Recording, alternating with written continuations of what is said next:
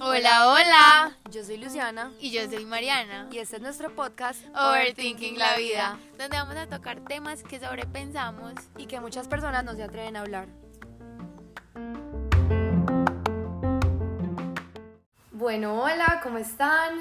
Esperamos que estén súper bien. Bienvenidos nuevamente a otro episodio de Overthinking Podcast. Como siempre, estamos súper felices de estar acá. Hoy es un episodio muy especial, Y muy postergado. demasiado postergado. Yo creo que es el episodio más postergado que hemos tenido en todo el podcast. Pero bueno, los Literal, deseos son casi. órdenes por mí y lo vamos a cumplir hoy. Sí. Bueno, tenemos una invitada demasiado especial, pues para mí y espero que para ustedes también. Su historia es muy interesante, entonces por eso la quisimos traer hoy.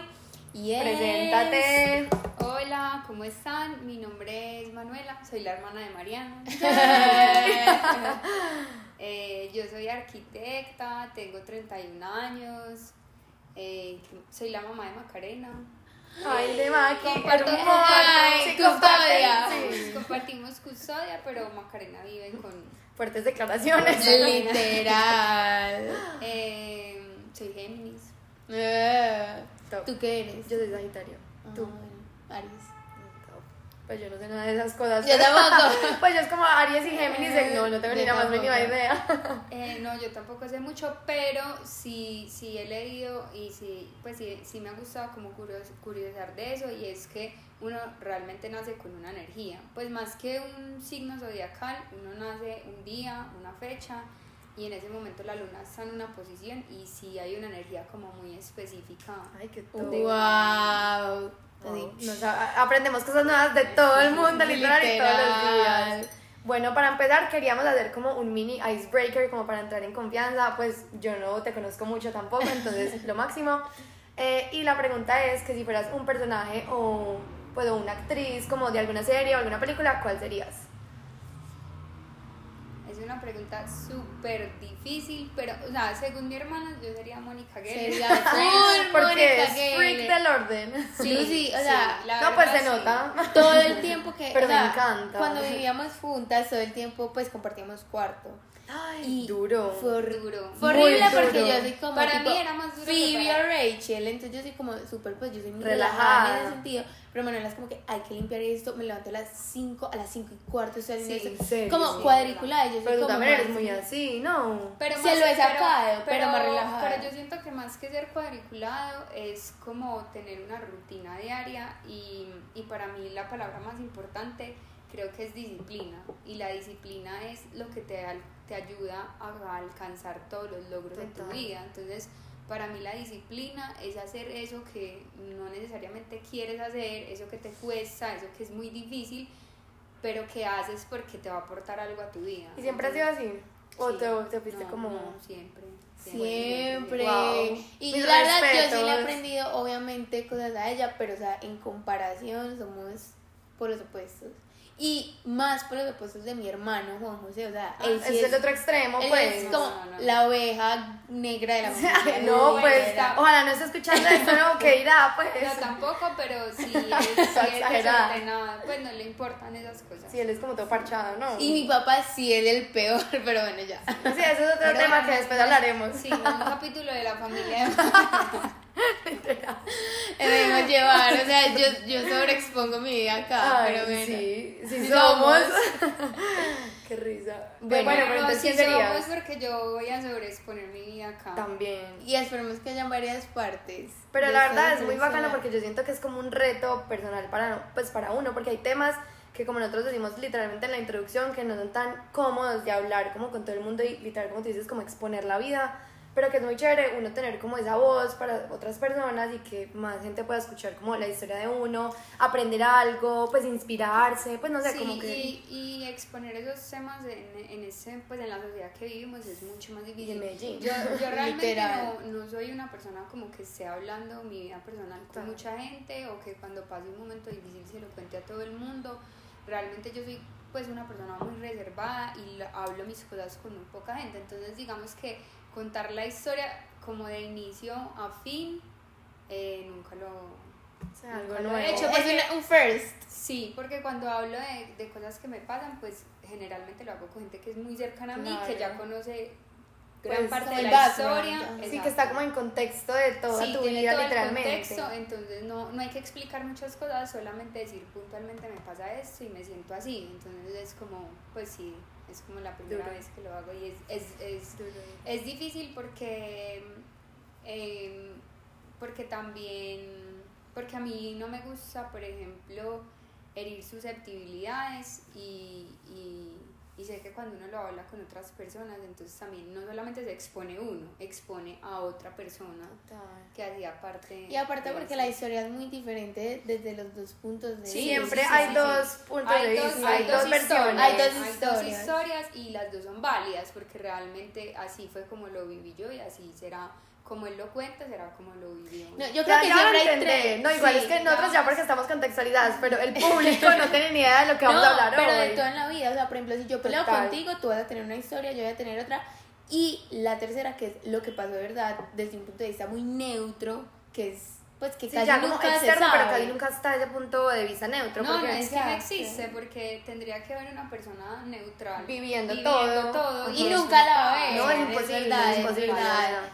Bueno, la verdad, hoy quisimos traer a mi hermana porque, bueno, como les conté antes, eh, nos llama mucho eh, su historia, pues la atención, su historia, porque creo que es como un tabú en la sociedad. O sea, como que eh, las personas siempre quieren seguir como un patrón de te casas, tienes hijos, bla, bla, bla, y como que te dicen que, tienes que hacer con tu como que vida. es lo correcto y que es lo incorrecto, pues sabiendo que no hay un right or lo wrong. que pasó con eh, Manueli era que pues ella tuvo como una relación muy larga y Mucho. mucho tiempo. O sea, si Lucy se siente con la relación larga, Sí. Manuela es como otro nivel porque fue el doble prácticamente. Pues, pero es obvio, pero Obvio, lleva porque es ajá. proporcional, pero es como Sí, muy sí, similar. Sí, total.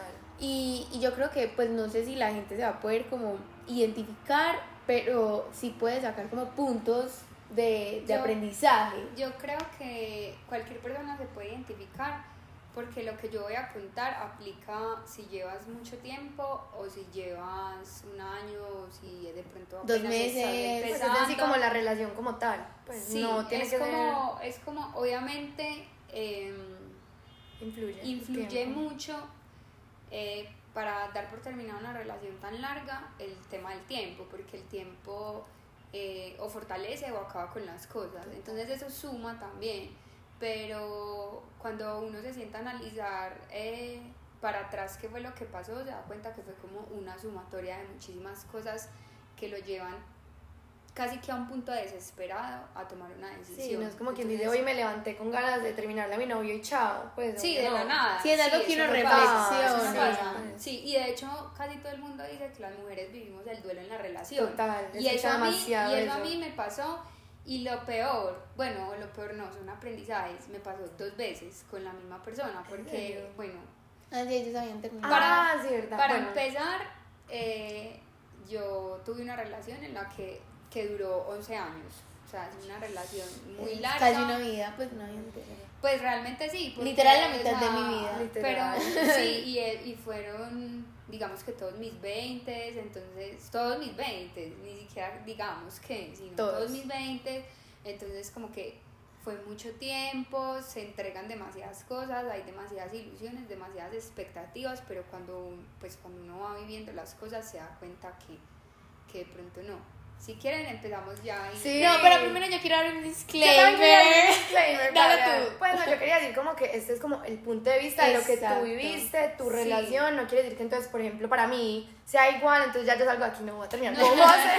No, o sea, yo, eso era lo que Por les iba a decir. pero que es como que decir, una sí. Historia. mi historia Tu y, lo, y versión, lo que yo sí. y, y también mi punto de vista, mi versión. Exacto, mi versión porque pues es la, la otra persona, o sea, la otra Sí, pues, mi, pare- mi expareja tendrá otra versión o de pronto es similar, pero mm, seguramente nos diferencian muchas cosas. Pero sí, es mi historia y lo que quiero contar, pues no quiero hablar en ningún momento mal de él porque es una persona a la que quiero muchísimo.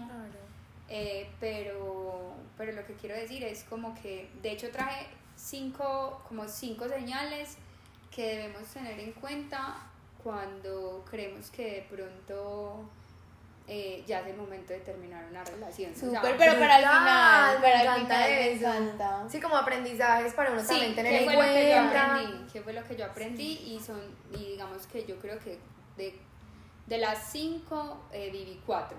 Entonces, me encanta Y, eso. y a mí me encanta porque a pesar que muchas personas dicen como que no, 11 años entonces tirados a la basura, me parece Sí, que ese ahí fue se el comentario demuestra... que más recibí. Claro. Y, y, y de hecho ese fue La el primer comentario. Y de hecho fue el primer comentario que recibí de él. O sea, cuando, cuando le dije a él como que yo quiero tomar esta decisión, fue el primer comentario que él me hizo. Entonces es Como como- perdí 11 años de mi vida. Y pues. yo creo que se aprenden muchas cosas y hay muchas como experiencias, alguien que perdió Pero- 11 pero años. entonces empezamos. Sí, sí, sí, entremos en masa. Sí, sí. Entramos ahora sí en materia.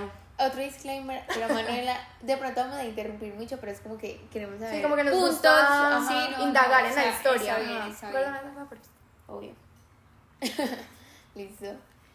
Eh, bueno, yo, yo conocí a. Le, le voy a poner otro nombre, le voy a poner Pepito para que Pepito. cuando, cuando comparta eh, el podcast en, en Instagram o en cualquier parte, no la gente que no lo conoce no sepa, la que lo conoce pues seguramente Sí, se imaginará. bueno. Pero entonces yo conocí a Pepito cuando estaba en la universidad por un amigo que pues que teníamos en común. Él estudiaba conmigo Ah, y, y digamos que mm, nos fuimos una vez a un paseo y allá lo conocí. Desde el primer momento empezamos a hablar, empezamos con una amistad muy chévere, empezamos como a compartir que teníamos un montón de cosas en común y con el tiempo, mucho, mucho tiempo, que fue algo que siempre le dije a él, eh, empezamos una relación. Digo mucho tiempo porque, claro, empecé a salir con él, empezamos como amigos y él siempre me decía, yo no quiero nada serio, yo no quiero nada serio, hasta que como un año largo después por allá le dije, no quiere nada serio, chao, o, o, o Ultimátum. algo serio, sí. Pero, pero era como que, como que sí salían y todo eso, pero no Salíamos, quería la regla, como Pues, el eran, título. ¿sabes? novios sin título. Exactamente, Pues, sí. que salíamos, pasa demasiado. Pasa demasiado. Pasa demasiado y ahí hay un punto que es que vamos a hablar después de eso, que es eh, los límites que uno también tiene que poner en una relación Total, por, por uno, por uno. Total. Eh, bueno, empezamos una relación y digamos que duramos unos primeros nueve años muy Súper poquito. Unos primeros. unos primeros nueve años muy un poco menos de nueve años muy muy sólidos Eh, hay algo que tengo que decir y es que siempre tuve una relación eh, muy respetuosa eh, siempre tuvimos una relación eh, con muchísima lealtad de por medio, muchísima fidelidad. Si algo que yo puedo decir de él es que jamás tuve ninguna duda de que de pronto pues estuviera como metido con otras Sí, total. personas, no, para nada. Entonces digamos que eso nunca fue algo a, No, no. considera, a considerar. En ese momento, eh, vuelvo y repito, uno empieza a hacer el duelo. Entonces, antes de terminar, como un año antes, yo le decía. Pues sí, llevaban como ya ocho o algo Sí, así. algo así, yo le decía como Pepito, yo quiero que ya hagamos una vida juntos, yo ya me quería ir de la casa.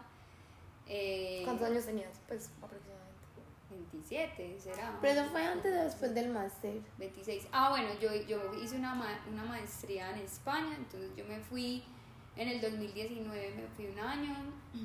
Eh, obviamente en ese momento también vivimos una relación a distancia. Entonces Es Un que pasaron de todo, o Sí, sea, sí, pasaron- Claro, han claro, vivido es un montón de cosas. sí. Pues vivieron un montón de cosas en esos. En ese lapso de en tiempo. ese lapso de tiempo, entonces... eh, Un año es mucho. Pues para estar a sí, distancia. para Pero, estar y él fue como pero- dos veces. ¿o Eh, sí, él fue a visitarme, pero yo creo que, que lo trabajamos bien. Pero ¿qué pasa ahí? Que ahí hay una distancia. Entonces, cuando uno se desconecta muchísimo, eh, volver a conectarse es muy difícil. Y digamos, yo ya vine un poquito desconectada. Entonces, yo vine un poquito desconectada y empecé como con el tema de que ya estaba viviendo sola allá. Entonces, ya llegar vez donde mis papás es como que, y Mariana sabe, me entró como un desespero. No, yo me quiero ir de la casa. para atrás otra vez. Uno Sí, ya claro. dando el paso de vivir solo y Sí, volver Sí, a devolver. de independizarse y todo. Entonces me dio como un desespero de yo me quiero ir de mi casa, yo me quiero ir de mi casa ya. Entonces obviamente lo hablé con ella, llevábamos mucho tiempo. Eh, hay otra cosa que es, es el tema de la sociedad y es que cuando uno está en un grupo de amigos, que es un grupo de amigos como tan grande y, y, y, y mi, mi, grupo de amigos eran un montón de parejas. Entonces esas parejas empezaron a casarse, empezaron a proponerle matrimonio a las novias, empezaron, bueno, un montón de cosas como a irse a vivir juntos, no sé qué. Y yo, creo que algo inevitable, perdón, es la comparación. Pues uno dice como que yo no me quiero comparar, pero es como, pues, pues más con un grupo de amigos como tan cercano. Uno no se quiere comparar y es un tema que uno hace totalmente inconsciente, uno se compara. Y de hecho en las peleas que ya, había, que ya empezamos a tener era como que, pero mira que este y esta ya se van a casar y llevan menos tiempo que nosotros y mira que entonces ya empezaron como a, ya sumado como a la distancia empezamos como a, pelear un montón y ya había un, un primer tema así súper marcado y es que queríamos cosas diferentes eso es como lo primero. Entonces, ya después de tanto tiempo duele mucho, porque yo empecé con mucho tiempo como que vamos a vivir juntos o casémonos, qué es lo que pasa. De hecho fuimos a ver unos apartamentos y, y, y, en realidad entonces siempre yo lo sentía como que eran un montón de excusas que él me sacaba, entonces ya llegó un punto en el que yo dije, o sea, les, por eso les digo, lo primero, las relaciones no solo se acaban por infidelidades. Eh, o por irrespetos o maltratos también se acaban porque estamos en puntos diferentes. Entonces yo estaba en un punto y él estaba en otro. Yo me quería independizar, yo quería ya empezar a formar una familia, yo quería ya vivir fuera de mi casa, yo quería ya como coger las riendas de mi vida. Yo siempre he sido una persona muy independiente, pero cuando uno vive con los papás, igual uno está sujeto a miles de preguntas, miles de restricciones, no es la casa de uno entonces como que yo ya quería empezar a vivir eso y él no. Y a ese punto, más que todo en ese punto de la vida, porque por ejemplo, yo creo que, no sé, tus hijos han tenido esa conversación, pero no tan como... Pero yo te quería preguntar eso, pues como que ustedes nunca hayan hablado. Claro, sí, pero se vuelve un tema de cuando nos casemos, no sé Pues sí, como dentro de que uno ve como muy súper lejano. Cuando nos casemos, no sé qué. Sí, porque pues, por ejemplo, yo que pues llevo mucho para mí, eso es mucho, pues yo llevo cinco años Pero eso no es que para ti, eso es demasiado. Sí, porque a mi edad es mucho tiempo también. Pues uno sí ha tenido la conversación, a pesar de que yo estoy, pues obviamente todavía muy chiquita, yo tengo pues 21, mm, uno sí tiene igual esa conversación. Pues obviamente uno con todos los novios con los que está, pues digo porque eso mucha gente lo ha dicho, uno siempre cree que se va a hacer el amor de su vida, con el que uno se va a casar y pues las cosas pueden cambiar, pero en muchas ocasiones también puede que eso sí también, sea. También puede que eso sí sea y es algo que uno tiene que hablar sí o sí. Ah, bueno, yo ahora ya tengo otra edad, ya tengo, pues digamos que uno va madurando, va mejorando, se va volviendo consciente y digamos, cuando yo empecé a, a, los 20, jamás habíamos tenido esa conversación. ¿Para qué? Pues, o sea, nadie se si no pensaba en pues estamos en otro cuento. Pero cuando ya uno se gradúa, empieza a ya trabajábamos los dos, no sé qué, entonces ya uno empieza a pensar en eso y tuvimos la conversación.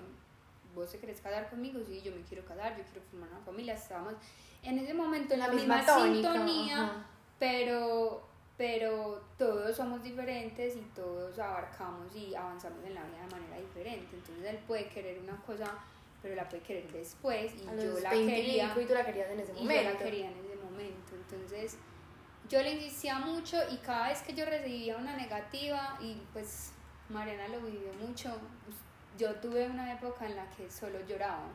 Sí. Solo lloraba porque cada vez que recibía como la negativa. Como en pandemia. Sí, como cuando ya la pandemia estaba, cuando yo recibía esa negativa, ya era como que o sea, me, me, dolía, me partía el corazón porque exacto, ¿qué hago? O sea, lo, lo amo, quiero estar con él, pero definitivamente estamos en, pues en, frecuencias demasiado diferentes.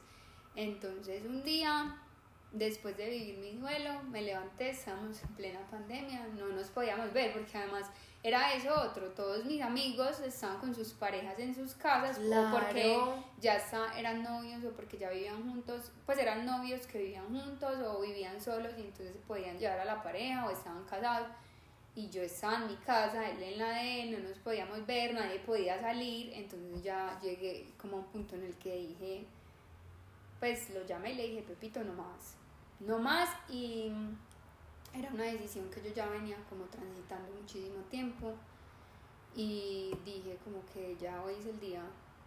siento que él no O me sea, creyó. te levantaste y fue como, ya, hoy, to- hoy tengo Sí, la y- fortaleza y y, ese la valentía, porque y día valentía. Ya había llorado tanto, ya había hecho tanto el duelo, ya había transitado tanto ese dolor que el día que hablé con él, Mariana lo sabe, no lloré, O sea, te quitaste No. un peso encima. me quité un peso encima. Total. Sí, incluso me acuerdo que mi mamá decía como que, ay, hija, pero tú no estás triste. Tú no estás triste, tú porque no estás mal y yo porque ya llevo un año mal, pues ya De es momento. Ya era demasiado tiempo. Ya era demasiado Y tiempo. yo creo que uno siente como que en la vida como que, pues a pesar de que no era un peso, pero uno sí se quita un peso de encima porque ya no está cargando con algo que de pronto no era tan Pero en ese momento sí era un peso, porque mira que todos Exacto. pensamientos uno lo van como carcomiendo, ¿no? Sí, pues, literal. Sí, todos, Lo los, todos, los, todos los pensamientos. Epa, consumiendo. sí, Yo todos estoy los- comiendo. todos Perdón. los- sí, la palabra que se dejó de usar hace 27 años.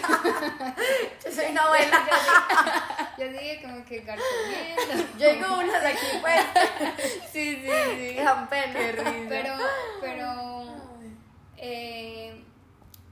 eso, es como el, el primer aprendizaje que, que tuve ahí en ese momento. Eh, posiblemente se pueden amar mucho, pero mm, no necesariamente están queriendo lo mismo y es válido también, porque es válido, en ese momento era muy válido que él no quisiera eso, o sea, que lo quisiera después, que madurara más esa intención de de pronto independizarse o formar una familia. Era tan válida su posición como tan válida la mía.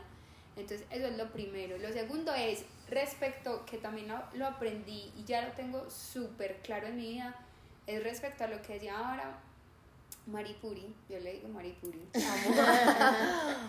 es que eh, definitivamente nosotros vivimos en una sociedad súper patriarcal, demasiado patriarcal. Yo no soy pues como una feminista de esa la muerte, pero sí comparto que vivimos en una sociedad patriarcal y, y esa sociedad patriarcal nos dicta que para ser mujeres hay que vivir dos condiciones. La primera es casarse y tener hijos, y eso es válido, pero también es válido no querer hacerlo o Totalmente querer tener otras opciones de vida. Y la segunda es que para ser mujer hay que sufrir. Entonces hay que sufrir porque somos nosotras las que nos tenemos que acomodar a la decisión del hombre, a cuando él lo decida, cuando él me pida matrimonio, cuando él quiera tener el Nunca he visto hijo, como de Tampoco. manera. Y es cuando, 100% cua- verdad. cuando, cuando entonces tienes que, y, y de hecho si uno habla con las abuelas o con mamás que de pronto tienen cierta edad, es como que las mujeres tienen que aguantar, las mujeres se deben quedar calladas, Sí, las que mujeres las deben, abuelas. deben, deben ser sumisas, las mujeres, entonces llega el hombre y le sirven, le quitan los zapatos. Eso le- impresionante. o sea, y uno todavía ve eso con las abuelas. Pues a mí me pasa con mi abuela que todavía se siguen viendo como ese tipo de conductas. Pues es como, o sea, mi abuelo se queda solo y es como, pues se le quema un agua. O sea, no sabe hacer nada No porque saben hacer nunca nada. movió un dedo. Entonces, no, que estamos toda la familia y le sirve el plato. Y yo soy como, o sea, servítelo vos. Pues, ¿cuál es tu problema? sí O sea, soy. no sería Sí, capaz sí, soy de- también. Entonces no, no, es como que pesado. nuestra sociedad es tan patriarcal que nos obliga a hacer esas dos cosas. Entonces, lo primero es que cuando uno está pequeño, uno se imagina a los 20 años, porque además uno no tiene como esa dimensión del tiempo. Sí, a los total. 20, 25 años yo ya voy a ser casada, ya voy a tener tres hijos, se van a llamar así, así, así. Sí, le ponía nombre y todo. Sí, claro, o sea, ya tenía su vida organizada, pucha, va a trabajar en esto, va a hacer esto, va a hacer no sé qué. Y lo segundo es, eh, voy a estar sometida a un hombre, sometida, y esa es la palabra, porque entonces está sometida a las decisiones del hombre. O sea, cuando vemos, ya se ve un poquito, pero cuando vemos que una mujer le pida matrimonio a un hombre, eso no Jamás. pasa, porque ¿qué van a decir? Entonces, No, y es entonces el como- hombre se siente mal, porque entonces me Exacto. quitaste lo único que me hace O- macho alfa, literalmente. Otro que pasa mucho es cuando, por ejemplo, a la mujer le va mejor que al hombre. Es como Sí. que se ven amenazados sí. por la mujer y prefieren terminar la relación. Pues yo he visto casos. Esos son casos y los he vivido de cerca, que es cuando el, el, el hombre no tiene el poder económico porque hay una mujer a la que le va mejor, porque tal vez tiene un cargo directivo, porque lo que sea, porque es independiente y trabaja un montón. Eh, entonces también es como si ellos se restaran poder y entonces ellos para, para no ser sumisos entonces esa eh, como esa, esa imponencia la, la suben a otros niveles entonces yo en ese momento cuando tomé la decisión y en ese proceso que pasé ahí un año de, de sentirme así, eh, pensé todas estas cosas y me hice consciente de todas estas cosas. Lo primero es, yo no tengo por qué tener una vida que me dicta la sociedad, es como si estuviera escrita en mi registro civil de nacimiento, entonces yo lo tengo que cumplir y yo me tengo que casar a los 20 no sé qué, y tengo que tener un hijo y una hija además, porque tú tienes un hijo y cuándo la parejita.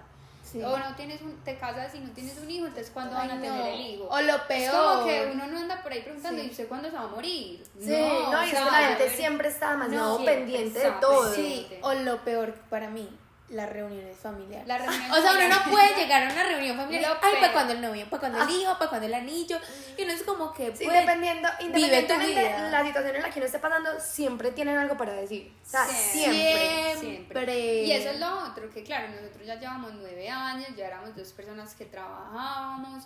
Eh, ya, ya nuestros amigos estaban como en ese camino y está que, que también es muy válido y es muy, y es muy bien si es lo que uno quiere pero entonces, claro, ya el, digamos que el bullying en el grupo de amigos era como que, ¿y el anillo, para cuándo? Y la familia también la le pregunta a uno y, y, no entendemos qué pasa porque Pepito no se quiere casar con Manuela. Entonces, ¿qué es lo que pasa? O sea, pasa algo Y uno ya también como que se empieza a sentir como así, como, ay no, más asfixiada, como asfixiada de tanta cosa. Sí, entonces esos son como mis dos primeros aprendizajes que dejo ahí. Es como que no hay por qué seguir un como un, patrón. Un patrón mm, y tampoco, y tampoco tenemos que ser mujeres que estamos sometidas como a las decisiones de los hombres. O sea, nosotras somos tan válidas como, como ellos dentro de una relación. Entonces eso, eso, eso es una, eso creo que es un aprendizaje grande. Demasiado. Y lo otro es, si no están en la misma sintonía, es mejor que la relación termine porque no, Sí, como no tener las cosas claras. Porque quedas con una expectativa que el otro no te va a cumplir y no hay que tener expectativas, pero uno las tiene y cuando no se materializan uno sufre. Entonces eso es como... no, uno siempre va a tener expectativas, uno siempre, va a querer algo, o la ambición, es como tú dices, ya sea un hijo, o casarse, o tener yo no sé qué, pero uno siempre tiene como ese, esas ganas de generar algo, y más cuando es como en pareja, por así decirlo. Exacto, el ser humano nunca nunca eh, está, está, en paz con lo que tiene. El ser humano siempre quiere más. y uno siempre mira al otro, entonces, ¿qué es lo que el otro tiene que no tengo yo? Eso es inevitable, pero es impresionante, o sea, uno no para, uno no para. Lo otro es, bueno, entonces ahí terminamos. Eh, hay, hay, algo súper curioso y es que Pepito después de la terminada jamás en la vida me buscó. O sea, ya, nunca me llamó. O sea, desapareció. Desapareció. Ella fue la del COVID. Sí, sí. Desapareció. Eh, pues pensaría uno que después de tantos años, como mínimo, no se vuelve como, no, regresa a mí, pues yo no, no sé. No, no, no. Regresa a mí. Soy toda abuela, regresa a mí. no, eso, eso, Casero. Eso, eso, pasó, pero eso pasó después. Ah, ok. Eh, pero digamos que yo en ese momento no tengo bien como las cuentas, pero un año, un año largo eh, o, muchos meses, no sé, no supe nada de él. Y estuviste sola, pues, sí, cero que te interesaba. En Eh, pero también muy rico que haya sido como en pandemia. Pues, o sea, tuviste duelo en pandemia y también pudiste como sanarlo, entre comillas. Sí, pues. como yo ya había hecho ese duelo durante la relación, entonces era, digamos, más fácil porque era como a partir, ya se había acabado de llorar, ya se había acabado de sufrirlo, ya se había acabado como esa parte que es la dolorosa así a muerte y ya empezaba como lo, lo que es lo, lo, que es como volver a construir una, una, vida que ya no gira en torno a nadie, sino que es con uno, que es, es otro aprendizaje, que la vida de uno tiene que girar siempre en torno a uno, no a otra persona. Pero yo conocí a alguien, no sé ni cómo, porque estábamos en pandemia. No, yo me acuerdo, yo sí me acuerdo. Eh, porque como que la invitaron a un asado. Bueno, sí, ya. es que, Mari, que no me acuerdo. es que no me acuerdo. guiño, guiño. Eh, yo, bueno, conocí a alguien y tuve una relación con esa otra persona y bueno, eso no funcionó. Es una persona que quiero muchísimo, pues que también le, le agradezco muchas cosas y mucho aprendizaje, pero eso no funcionó y, mm, y al final, bueno, nosotros terminamos con Pepito 2. Pepito 2.0. y ya yo ya estaba sola y, y Pepito volvió a aparecer, volvió a aparecer y yo no quería, o sea, yo no quería volver con él, yo, yo dije, ya no, eso no es como lo que, me, lo que me llena a mí, yo no quiero una relación con vos. en, e- en, todo esa, en, todo ese, en todo ese tiempo, ya que pasó, que yo me independicé, yo me fui a vivir sola, yo... Ah, ok, o sea, no pues sino terminar como para tú decir como, bueno, ya tomé el riesgo, ya me Muchas voy. cosas florecieron Claro. porque me ascendieron. Wow, ¿en eh, serio? sí, sí, me fui a vivir sola. Y otra vez está volviendo a pasar, ¿no? pues Mari me contó que te habían ascendido. Sí. Congrats. Congrats, eh, public Sí, announcement. literal. Eh, pero sí, pues me- en ese momento me habían ascendido a, a otra cosa. eh, me fui a vivir sola, entonces ya era como Sí, la muchos ilusión. cambios. Muchos cambios. Era la ilusión de, de ya, pues como de mi Empezar hogar propio, vida. que ya era pues como mi responsabilidad, no sé qué. Mucha gente, incluido mi mamá, me preguntaban como que, mi mamá me, me decía como que, bueno, a mi mamá le daba muy duro como que Juan José y yo, que somos los que ya no vivimos en la casa, nos hayamos ido. Obvio. Pero, pero ella me decía como que vos sí sos bobas y te puedes ahorrar todo el sueldo y yo le decía a mami, pues es que no me importa, o sea, no me importa si llego al fin de mes con cero pesos en la cuenta, como que Necesitaba es todo, eso para o sea, mí. sí, esto es todo, entonces bueno, me fui a vivir sola, me atendieron, no sé qué, estaba ahí como en un buen momento. Pero yo, yo quiero hacer como un mini paréntesis que de pronto le puede servir a algunas personas. Es como top 3 de cosas que mm, pues que uno aprende cuando se va a vivir solo. O sea, así como rápido. como rápido. Un mini break de, Sí, como que, de la pues, mente, a como ver, despeja. Eh, primero la, la responsabilidad, porque pues yo siempre he sido muy responsable, la verdad, pero digamos que ya todo lo que para vivir, el único del que dependes eres de ti mismo, entonces es como la responsabilidad de saber que si tienes un trabajo hay que cuidar el trabajo porque de eso depende. Si no es como que ya no está renunciar. tan a la ligera, pues, no. Ya no es a la- tan a la ligera, sino que de pronto son decisiones más conscientes. Eh, lo segundo es responsabilidad financiera, porque eh, cada peso cuenta, cada peso cuenta. Nosotros tenemos todo menos responsabilidad financiera. Todavía tenemos mucho tiempo para trabajar en Sí, ella. para trabajar en eso. Y lo otro es, eh, uno aprende mucho a estar solo y eso es un gran aprendizaje. O sea, ese es el aprendizaje de tu vida, porque estar solo es estar con uno mismo y no hay que verlo como algo malo, porque mucha gente dice es como, no, la soledad, no, la soledad es lo mejor que te puede pasar en la vida, es el momento en el que estás encontrándote contigo mismo y aprendes mucho de ti, porque realmente uno no se conoce, o sea, todos los seres humanos somos súper reactivos, somos como que nos van pasando cosas en la vida y así reaccionamos. Pero Como decíamos ayer en piloto automático. en piloto automático. Ah, y entonces como que me dices algo y yo respondo con rabia, ta, ta, pero yo nunca analicé por qué esa emoción, de dónde salió. Entonces estar solo te ayuda mucho.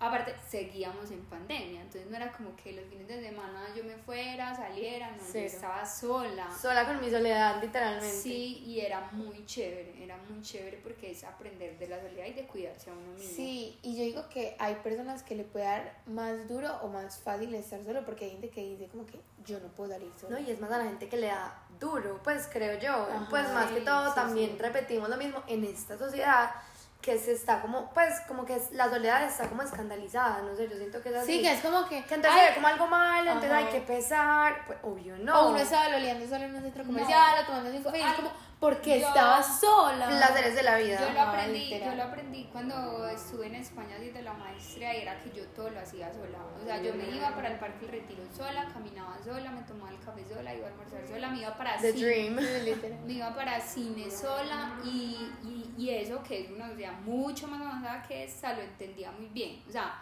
lo entendía porque tan allá bien que uno- ni te miraban, o sea, era como que estás sola, pero acá hay otras siete mujeres que también, o u hombres que también No, eso es súper normal. Es que es normal, no sé por qué le ven como el, lo raro. Tabú, pues Sí, es raro. literal. Entonces como que, bueno, ya como que uniendo las dos historias, yo ya estaba sola, había aprendido un montón, ya me había conocido mucho, estaba intentando elevar mi nivel de conciencia y él otra vez apareció, yo no quería, pero para resumir, me convenció, volvimos. ¿Cómo? O sea, uno ya después de haber tomado la decisión Spoiler de alert, 11 volvimos. literal. O sea, ¿Por pues, qué? ¿qué te Por hizo? eso, ¿Qué ¿qué te me hizo volver? Los 11 años. Que no, que él me prometió el cielo y la tierra. Y si lo está escuchando, él sabe que sí. O sea, él te prometió todo lo que en ese momento no pudo darte. Claro, que ya estaba listo, que ya, que sabes sí, que vamos con toda, que eres el amor de mi vida, que fue madre. Y yo ya, y se lo dije a él, yo ya no estaba enamorada, ya era como que un cariño muy grande por una persona con la que había convivido. Ya más como muchas costumbre. cosas, mucha costumbre. Duro. Pero nada, pero él lo sabía, no arriesguémonos, vamos a hacer esto juntos y empezamos una vida juntos, ahora sí. Digamos más juntos, o sea, como ya empezar a construir entre los dos.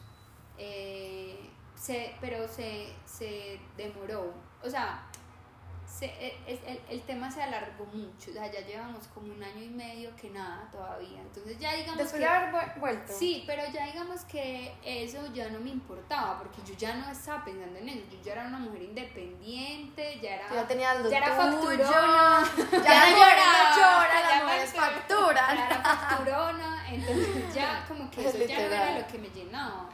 Simplemente era como que, bueno, o sea, ya estoy sola, tú estás solo, entonces hagamos una familia, independientemente del matrimonio, independientemente de si nos vamos a vivir juntos, pues ya hagamos esto juntos.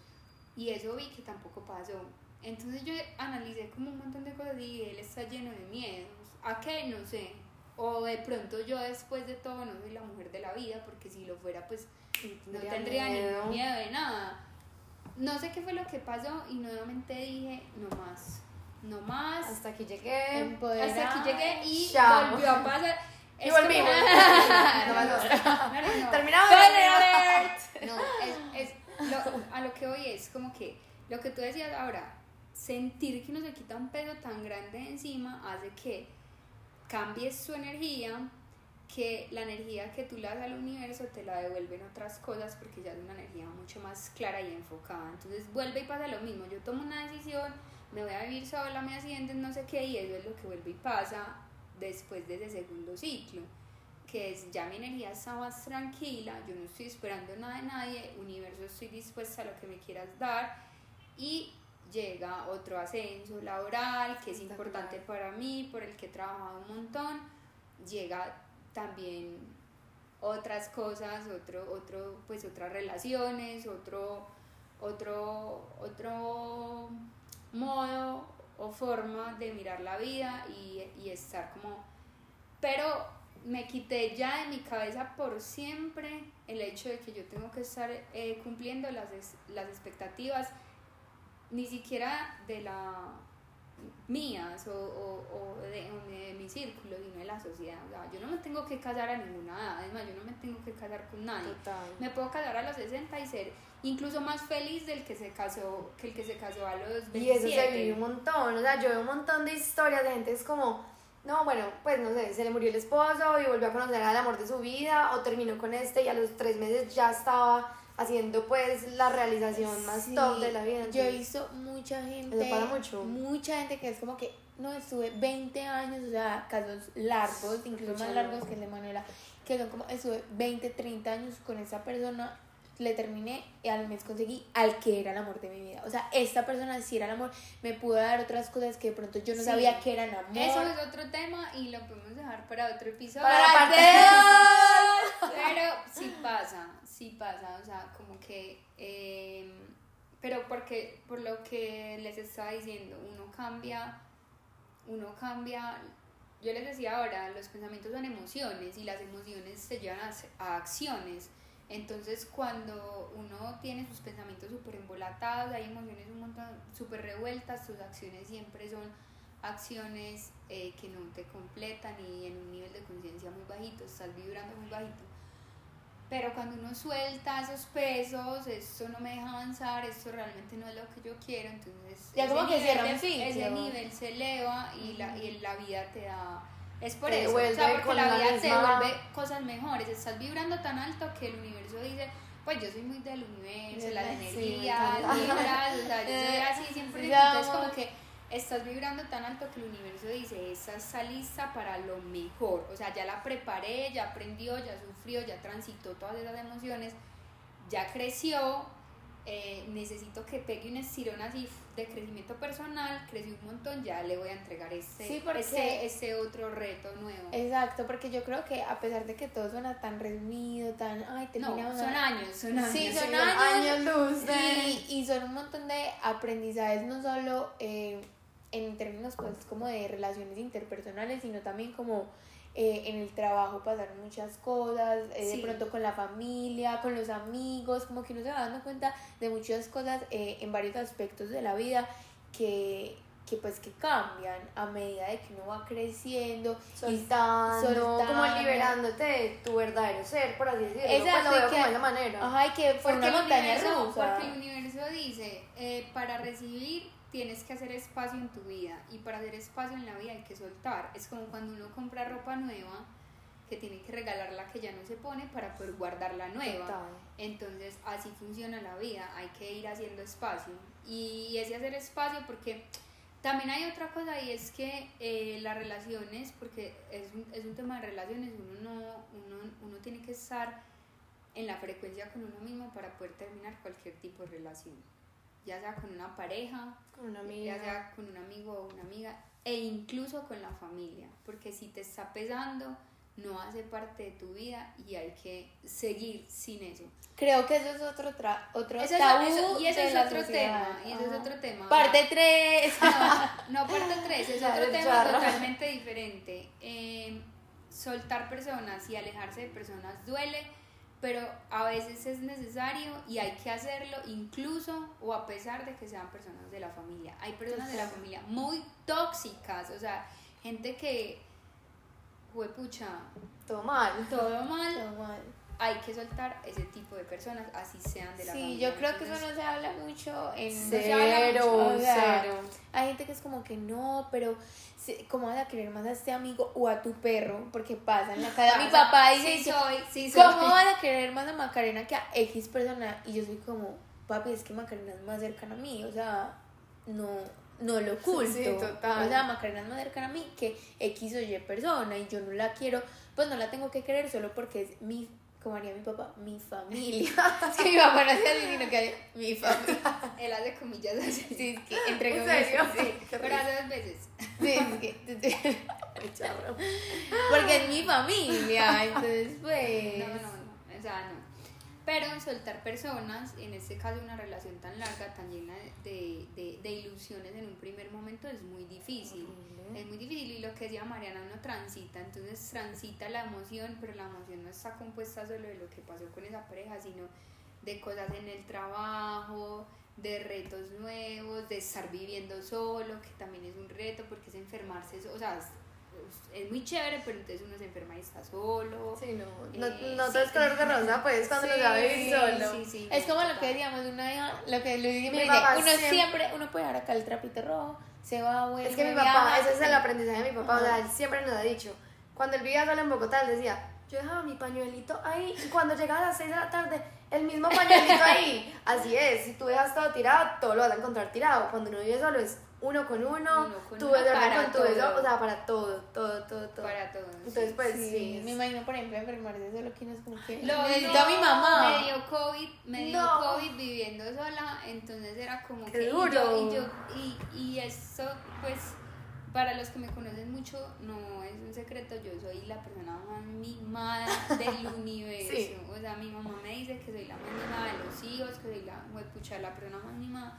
Entonces, enfermarme para mí es como necesito a mi mamá. Total. Eh, Uno puede tener 50 y no Ay, Mami, era, era COVID. Consiénteme. A mi papá le dio muy duro el COVID porque mi papá estuvo en cuidados intensivos. Entonces era como que yo no me podía ir para la casa, mi mamá no podía ir donde yo estaba, mi mamá pues es También el miedo. gerente de un hospital, entonces ella trabaja todo el tiempo como que, mejor dicho, era Era una de las peores épocas de mi tos. sí. Horrible. Sí, fue demasiado duro, yo me duro. acuerdo. Y estaban remodelando y la estaban casa. remodelando la casa, entonces no, Vivíamos Juan José y yo solos. Imagínate eso, o sea, habías ¿cuál de, los, ¿cuál de los dos peor? Ay, o sea, era como que Mariana me hace un cereal y yo como Juan José. pues. No, yo lo mato. o sea, Sí, todo mal, pero también. Sí, sí, sí. Mini paréntesis. Mini paréntesis, pero sí. eh, digamos que como para resumirlas y recapitular las enseñanzas, es como que lo primero es eso, yo siento y lo aplico en casi todo lo que va a hacer, vivimos en una sociedad súper patriarcal, las mujeres venimos a cumplir dos objetivos para poder ser llamadas mujeres y es casarnos y tener hijos, si no, no eres una mujer.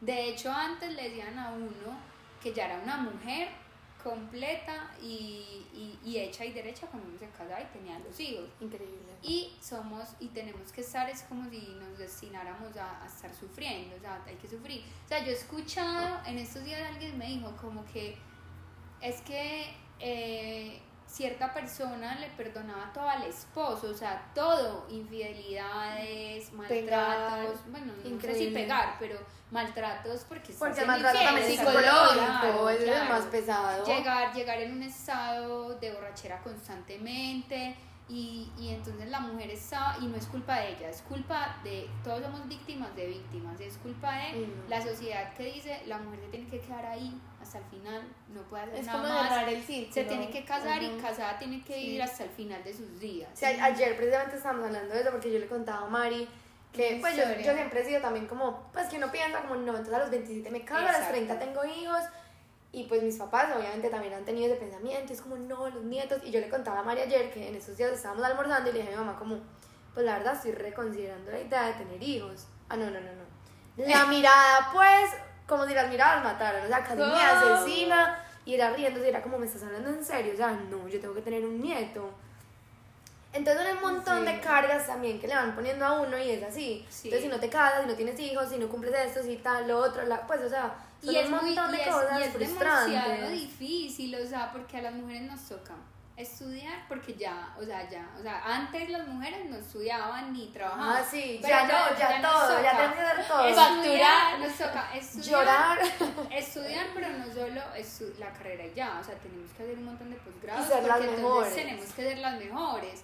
Nos toca facturar, nos toca salir a trabajar todos los días y dentro del trabajo también es como que hay que escalar, entonces ya estás viviendo ese proceso de, de desarrollo profesional y desarrollo académico, pero entonces también te tienes que casar, Y dentro del mantener trabajo. un hogar, eh, ser la persona que estructura y amalgama todos los miembros de ese hogar, tener un hijo, velar por el hijo, que crezca, entonces si lo dejas mucho tiempo en la guardería, entonces eres una mala mamá. Si estás mucho tiempo en la casa con él, entonces Eres eres una una mala profesional. Y a eso O sea, sumarle es como- la imagen de uno, que es como que, ay, si te arreglas mucho, qué horror. Si no te arreglas, Si estás no, gorda, no, no. Si todo, estás muy ¿no, flaca? Es estás todo, todo, o sea, la gente es una todo. mierda. Es todo. Y fuera de eso, a eso sumémosle además que listo, entonces ya estás cumpliendo con el checklist de tu vida.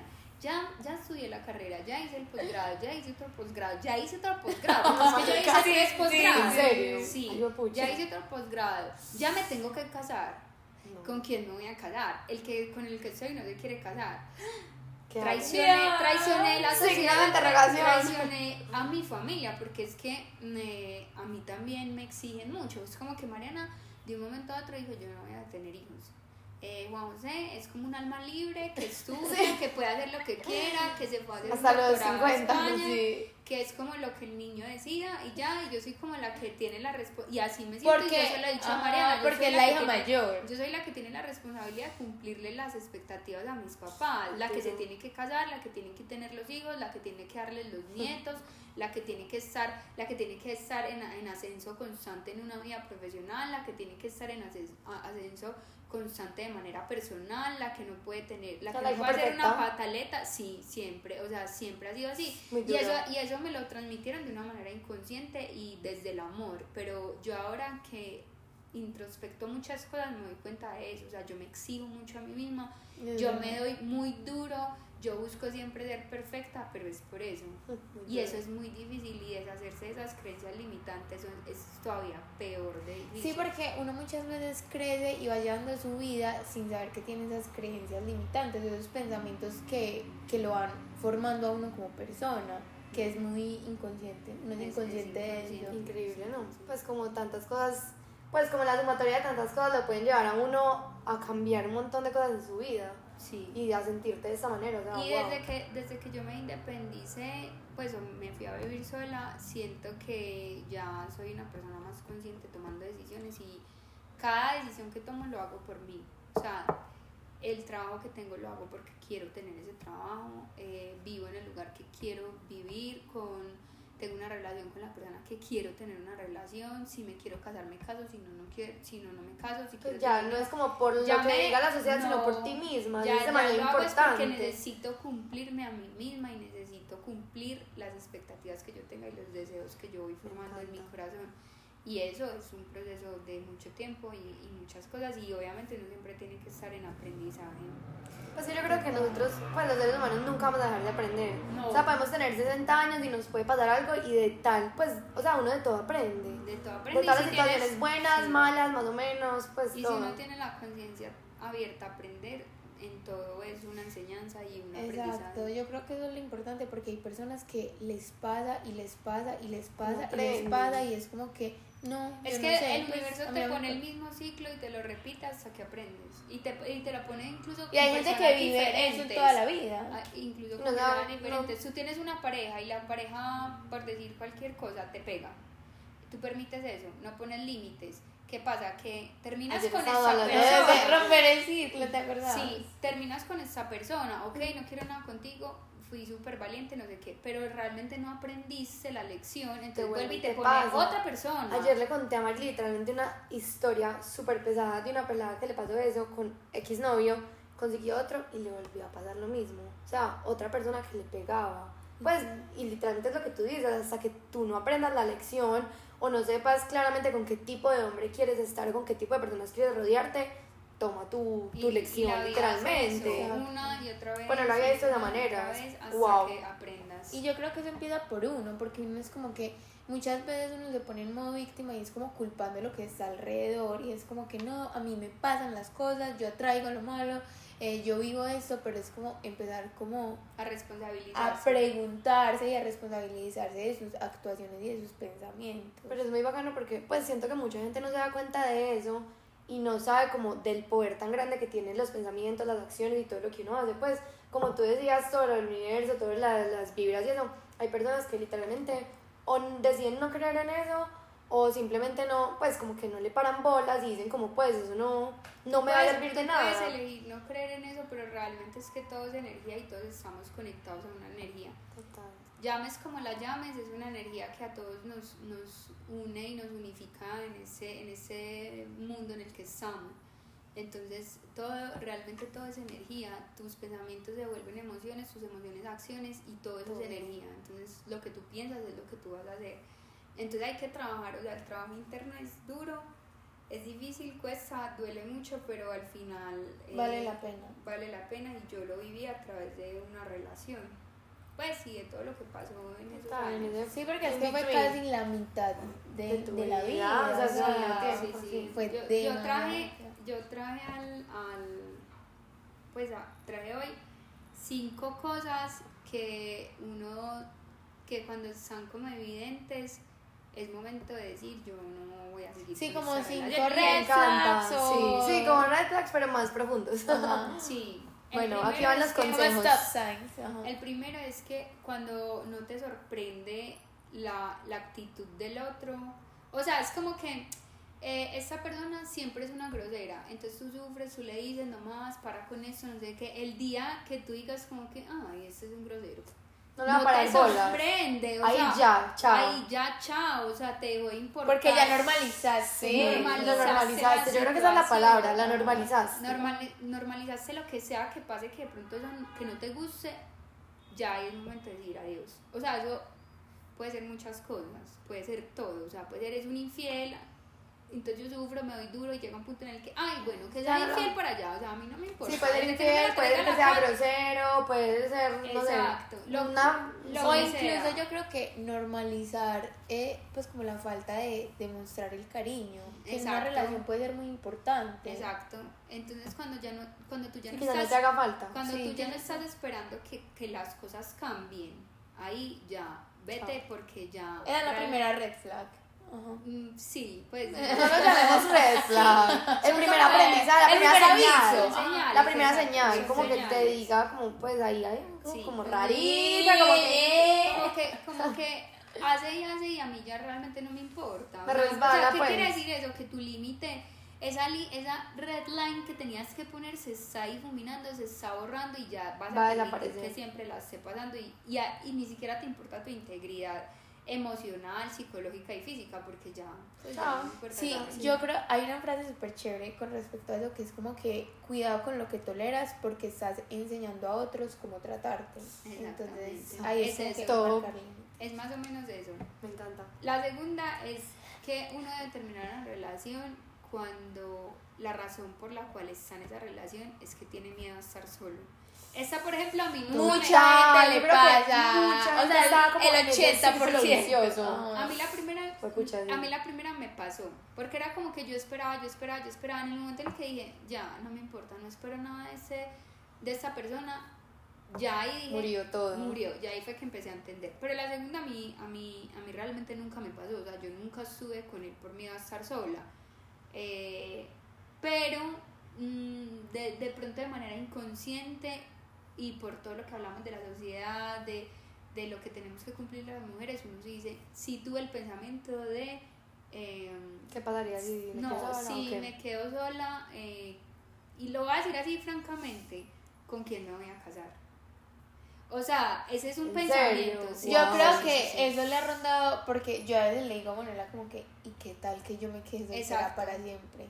O sea, Ah, y eso es como sí. que, eso es una idea aterradora. No sé si será por la sociedad o porque, porque genuinamente uno también quiere su, pues, su amor, el amor de su vida, con quien Pues compartir su el amor, sí, sí. Pero si, si tú estás en una relación por miedo a estar solo, si tú estás en una relación aguantando de todo, lo que sea, hasta la indiferencia, hasta el desamor, hasta el sentirte vulnerado de muchas maneras, porque tienes miedo a estar solo, yo a, la, a las personas que estén escuchando esto y les esté pasando eso, yo les, les hago la invitación desde lo más profundo de mi corazón a que terminen ya esa relación. No, y la verdad, esos consejos son súper chéveres porque a pesar de que para algunas personas duela escucharlo, porque si uno está pasando por ese momento, uno diría como, "Ay, o sea, me están dando la señal, ¿cómo no la va a tomar? Pero qué dolor tan triple, hijo de es, madre. que, es que soltar a una persona siempre es doloroso, incluso cuando ya tú hayas tomado la decisión y sepas que eso es lo mejor que te va a pasar en tu vida. Duele, o sea, si hayas hecho, así hayas hecho eh, el, el duelo en la relación, Te va a seguir, te va a seguir doliendo, no es que estás soltando algo que de lo que esperabas algo diferente. Entonces, Total. eso es como, como si estás miedo a estar solo, si Ahí tienes vas. miedo a estar solo, ya no hay nada. Vete que siempre llegan cosas mejores. Total. Cuando tu alma está tranquila, cuando tu conciencia está despierta, llega alguien Me mejor, llega algo mejor. Y ese algo ni siquiera es otra persona, es aprender de esa soledad, de estar solo, de estar tranquilo, de Sí, hacer las momentos, cosas. retos que te pone la vida, pues Sí, un sinnúmero de crecimiento cosas. ajá. Sí, yo creo que lo duro puede ser identificar, estoy con esa persona porque me da miedo estar solo o porque la en verdad la Yo ni siquiera identificarlo, creería que es más como aceptarlo, porque mucha Ay, gente está claro, como en la uno etapa sabe, de negación. Uno sabe, yo creo que uno sabe.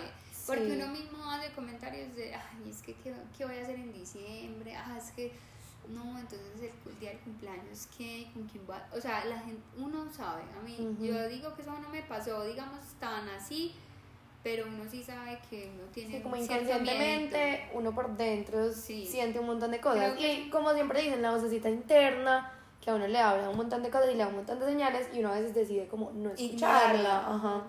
El tercero Ajá. es cuando uno discute todo el tiempo. O sea, cuando. Y que también me pasó en esa, no. en esa primera temporada o incluso en la segunda temporada, cuando ya volvimos como al final, cuando ya uno sabe que es lo mejor, pero uno no encuentra cómo hacerlo, uno pelea demasiado. o sea, Como que le encuentra el pero a todo. todo- claro, ya nada de esa Qué persona te gusta o no en Ya todo te choca. uno, todo te choca, entonces uno pelea todo el día, uno pelea toda la noche, y eso es un desgaste emocional muy grande para ambos, entonces cuando uno se está peleando tanto, tanto, tanto, la verdad, ya, es Murió. momento de dejar ir. La cuarta es cuando uno está cediendo en todo. Porque cuando uno está cediendo en todo, ¿qué quiere decir? Que uno se está desdibujando como persona Es lo que hablabas como de los límites. de los límites. Entonces, si yo, si yo es todo lo que tú quieras hacer, donde tú quieras estar, con tus amigos, hasta la hora que tú quieras estar, eh, cuando uno está cediendo en todo, ya te des- desdibujaste como ser humano y te desdibujaste como mujer. O sea, ¿dónde quedan las cosas que tú quieres? Pues, y como que también siento yo que sería como perder la esencia de uno. es pues como tu esencia, exacto. y eso también pasa como con personas, amigos, pues no solamente como en No, relaciones. es que esto es Pues para uno tiene que cualquier relación. tener, uno uno tiene que tener también como un poquito de criterio, pues decir como yo quiero esto, esto y esto, si estoy cansada me voy, si estoy yo no sé qué, pues como que Sí. literalmente como cositas así, pues que yo ayer te decía como hay gente que no sabe lo que quiere o que simplemente todo es como, no, a donde quieras, sí, me da lo mismo. Esta es una persona súper Ajá. desdibujada. ¿Dónde está el carácter de decir El- yo el no carácter, quiero, yo no quiero ir a es. ¿Por qué? Porque esas personas no, No van conmigo, y no me sí. gustan. Aprender a decir no. Creo que es uno de nuestros No. retos más grandes que nos hemos puesto. Es el propósito no del 2023. Sin sentirnos, sin Man. sentir remordimiento. Y el quinto y más importante, que yo sé que eso sí la Taratata. es cuando uno se imagina estando sin esa persona y se, se imagina mejor, más libre y más lleno de amor. O sea, cuando uno se imagina, uno está en una relación y uno dice, "Ay, pucha, si yo no estuviera con ese man, viajaría todo el tiempo, eh, no sé, podría estudiar la carrera que quiero. Pues estoy poniendo ejemplos muy, muy, de pronto muy llevados al límite, pero también son cosas más pequeñas. O sea, podría salir con mis amigas porque hay relaciones en las que se prohíben ese tipo de cosas. Tú no y me contabas en estos días que alguien era como que, ah, bueno, sí, una, una amiga nos contó como que, no, yo no iba de fiesta porque mi novio no, No, me que una dejaba". vez literalmente estuvo en una relación y de verdad, ya nos decía como, pues duramos como 4 o 5 años, pues una cosa absurda. Y que un día llegó y le dijo a la mamá como, no, mamá, voy para el cumpleaños de yo no sé quién. Y como a los 10 minutos, la mamá la vio como pues que ya no iba para ningún lado y es como, ¿qué pasó? Y es que no, es que mi novio no me dejó ir. Y cuando ella nos contó eso, Mariana, porque estaba muy despistada y no escuchó eso, pero yo Yo le dije, necesitaba "Lucy, mirar a no alguien. eso. Yo necesitaba mirar a alguien como para abrir los ojos, como. Es que "¿Qué yo iba putas?". manejando. O sea, como hay gente que puede soportar algo así. No, y, y pasa mucho. Y pasa No, demasiado. Yo, por ejemplo, hace poquito me contaron como que le pregunté a alguien por qué las notificaciones de WhatsApp, Instagram, eh, cualquier cosa no le o sea, como que no le aparecían en el celular. Y me dijo, no, es que yo las quité porque a, a, a mi expareja no, o sea, estaba siempre pendiente de mi celular, como que me revisaba el celular, algo así como que yo dije, pucha, ¿cómo Sí, va uno a quitar las madres notificaciones del celular de uno para que otro no le revise el celular a uno? O sea, el nivel de toxicidad. es que eso no es ya ni siquiera Pues. toxicidad, es eso, es eh, perder la dignidad por completo, perder la libertad. O sea, yo no puedo configurar mi celular como yo quiera porque se lo ve. Eso es como Pues que que raye. es No, un no, rayo no. impresionante. Entonces, ya si, si tú te imaginas eh, que no estás con esa persona y te imaginas estando mejor, incluso emocionalmente estando más tranquilo, no sé, llenándote de paz, es momento de Dejar Let it go. Let it go. Let it go. Ay, me encanta este episodio. Bueno, yo creo que tuvimos muchos aprendizajes. Eh, esos cinco me encanta, pues, como para una persona que pueda, pues, no sé, estar confundida o sienta que no está en el lugar correcto. Entonces, como Sí, que y saber son que para muy todos. valiosos. Incluso para un trabajo, como que si uno se proyecta mejor sin ese trabajo y pues si tiene la posibilidad, Sí. porque obvio son casos distintos. Uno estar a mi edad en un trabajo y no sentirme feliz, obvio. a Manuela que no se sienta feliz, es como que, bueno, ¿y cómo me no, mantengo? y lo que hablábamos de la responsabilidad financiera. No, aprendimos un montón, me encantó. Amigos, tranquilos que va a haber parte 2, no sabemos de qué tema, pero va a haber porque si llegaron hasta acá, muchas gracias. Sí, la verdad me encantó este episodio. Gracias A mí por estar acá, acá. contar tu historia, literalmente. Yo creo Yo que creo puede que inspirar a mucha gente. Ajá, yo creo que eso requiere de mucha valentía Demasiado. porque, o sea, hay gente que dice como que en serio me da pena o me da miedo contar mi historia, pues nos ha pasado como cuando invitamos a alguien en el podcast, es como que no, Y no sobre soy todo, capaz. Y sobre todo que a, que a mi edad, uno cuando va a tomar ese tipo de decisiones, lo que les decía ahora, uno siente mucho miedo. Y no solo miedo de lo que diga la gente, es miedo de qué voy a hacer. O sea, es miedo de... Como es que dice ya- Mari, como ya te está dando el tren. O sea, Exacto, es como que uno, porque eso también son cosas de creencias limitantes que le metieron a uno de desde de pequeño. sociedad Como que patriarcal. A los 30 no tengo hijos, fue pucha ya. O sea, Me ya quedé. me quedé, murieron mis óvulos. No, o sea, no, tienes un montón de tiempo para Sí, tener hijos y es lo que realmente quieres, tienes un montón de tiempo para casarte, nadie tiene que hacer las mismas cosas al mismo tiempo. Eh, no sé, nadie tiene que vivir la misma vida, o sea, tal vez la vida de una persona sea viajar por todo el mundo, crear contenido, no sé, la de otra sea algo más tradicional, la- eh, estudiar, ir al trabajo, casarse, tener hijos. Tal vez la de otra sea tener una pareja del mismo Y sexo y nunca van a tener hijos y todo está bien. Eso Sí, es lo que nosotros hemos hablado un montón de eso. Sí, es lo que tienen que entender y sobre todo, eh, digamos que estas nuevas generaciones vienen como muy, muy preparadas Sí, para eso. ese chip nuevo. Pero las generaciones que nosotros tenemos detrás están cero preparadas para eso. Entonces el cuestionamiento de las personas es mucho cada vez que uno toma una decisión. O sea, a mí mi papá me ha llegado a decir, "Ye- de pronto tengo un mal día en el trabajo, entonces lloro, no sé, entonces llega y me dice, renuncia. Y yo sí como que no, es que, o sea, acá hay un aprendizaje que tengo que tener, no se trata de huirle a todo. Sí, y O, son por ejemplo, personalidades. Cuando terminé con Pepita, entonces estuvo durante yo no sé cuántos meses, hija, y no van a volver. Hija, ¿y por qué no vuelven? Hija, pero es que ya ustedes se iban a casar. Hija, pero es que. Entonces es como Y aparte, que, los papás, o sea, los papás son como imprudentes. Sí, los demasiado. papás, Ahora- esto también es una invitación para los papás que están escuchando eso. No Y aparte que tu papá escucha el podcast. Sí. Pues si llegas acá, Esto- ya esto es no es una demasiado. directa, esto es una directa. Una secta, Estás no, como Shaq. No, no pregunten tanto, o sea, no se me, dejen que los hijos sean y aprendan de manera más independiente. No hay que preguntarlo todo, no hay que saberlo todo, no hay que influir en cada decisión, no hay que, no hay que condicionar, ni no hay que encaminar la vida del hijo para siempre. Sí, total. Dejen fluir. Si uno se equivoca, uno necesita ese, esa equivocación, ese error, ese, no Uno sé, necesita equivocarse aprender. para Sí, aprender. yo creo que ellos lo hacen desde el amor, pero Siempre también es es como desde el amor, Sí, y lo hacen inconscientemente, o sea, son siempre, es, de- papás, siempre es desde el amor, pero siempre es desde la inconsciencia. Sí, y a veces se pasan, la verdad. Se pasan mucho. Sí, se pasan demasiado. Aquí pues ya como entrando en se En pasan. entramos En familiares. directas. Se pasan, sí. Ay, Bueno, sí. no, la verdad, yo pasé delicioso. Sí, buenísimo. también. Me encantó escuchar la historia, la verdad, súper chévere como ver tantos puntos de vista, tantos aprendizajes, como tantas cosas que te llevaron a estar donde estás hoy en día. Como que uno no sabe que una relación puede trascender tanto en la vida. O sea, como que uno viéndolo desde afuera es como que, bueno, tu relación es una parte de tu vida, pero indirectamente influyen muchos aspectos. Sí. Entonces, como súper Sí, impresionante. brutal. Esperemos que haya una parte 2, como dice Lucy, de pronto de otras cosas, de otros aprendizajes nuevos en un tiempo. Y bueno, Nada. esperamos que hayan disfrutado mucho este episodio. Nuestro segundo episodio del año. Sí, qué emoción. Y nos vemos en otro episodio de Overthinking Podcast. Chao.